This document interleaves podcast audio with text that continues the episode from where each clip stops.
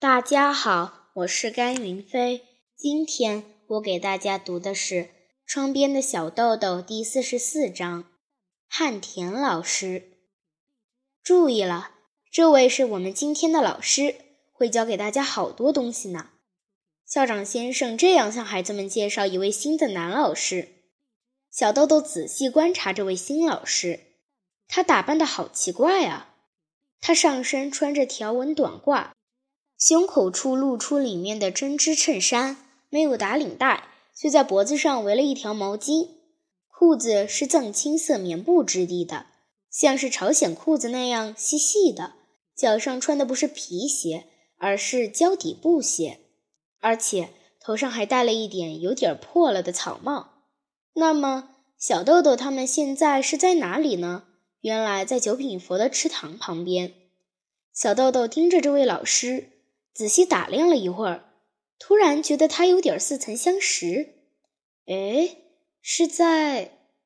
老师的脸被太阳晒得黑黝黝的，虽然有不少皱纹，但显得很和气。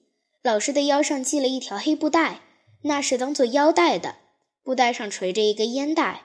这也不像是第一次看到。哦，小豆豆终于想起来了。哎，老师，您是不是总在河边的旱田里？您是种庄稼的吧？小豆豆非常高兴地问。穿着胶底布鞋的老师也高兴地笑了，露出洁白的牙齿，笑得脸上全是皱纹。是啊，你们去九品佛散步的时候都要经过我家，记不记得？那边正开着油菜花的那块地。就是我们家的，哇！伯伯现在是老师了，小豆豆他们全都兴奋起来。和气的伯伯摆摆手说：“不是，我可不是老师，我是农民。今天是校长先生托我来的。”校长先生就站在农民老师的身边说：“可不能这么说，今天要请您教给孩子们怎样种庄稼。关于种庄稼的事，您当然是老师。”正像学习做面包的时候，面包师傅就是老师，请您开始指导孩子们吧。在别的小学，通常都有各种规定，教给孩子们知识的人必须取得执教资格之类。但小林先生却不在乎这些。小林先生认为，让孩子们看到真正的东西是非常必要的，也是最重要的。好了，开始吧。汉田老师说。大家所在的地方是九品佛的池塘周围特别安静的地带，池水中映出树木摇曳的影子，令人心旷神怡。为了装下小铁锹呀、锄头呀这些庄稼的工具，校长先生事先让人运来半截电车车厢。这半截车厢现在正静静地停在孩子们要去种的旱田中央。旱田老师先让孩子们从电车里取出小铁锹、锄头等工具来，然后老师先从除草讲起。老师告诉大家杂草的害处，像杂草有多么结实啦。杂草比庄稼长得更快，所以挡住了庄稼的阳光了。害虫很容易在杂草中找到安身之地了。杂草吸收了土地中的养分了，一点儿一点儿地教给大家，而且。老师一边说着话，手上丝毫不停地拔着草，大家也学着老师的样子拔草。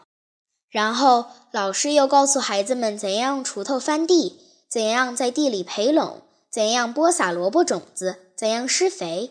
总之，种庄稼要干的活儿，汉天老师都一项一项的做给大家看，嘴里还不停的解释着。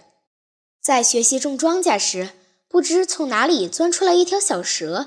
差点把高年级的阿龙的手咬伤，但是汉田老师告诉大家，这一带的蛇都没有毒，而且只要我们不去惹它们，它们是不会主动攻击我们的。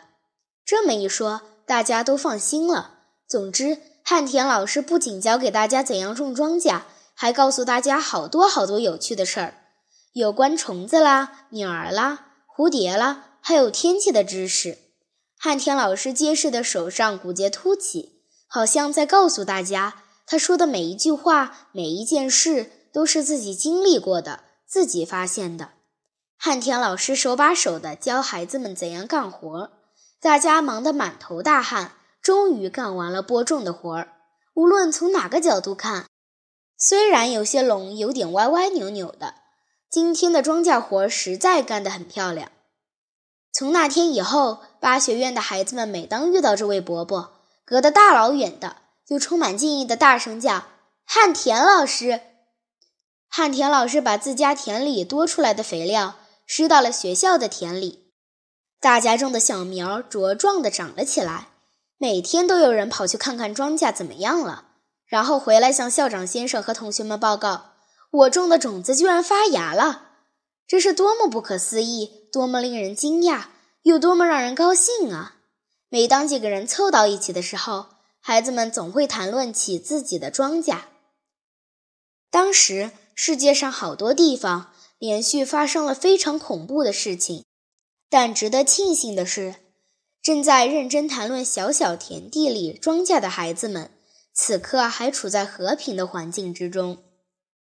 谢谢大家。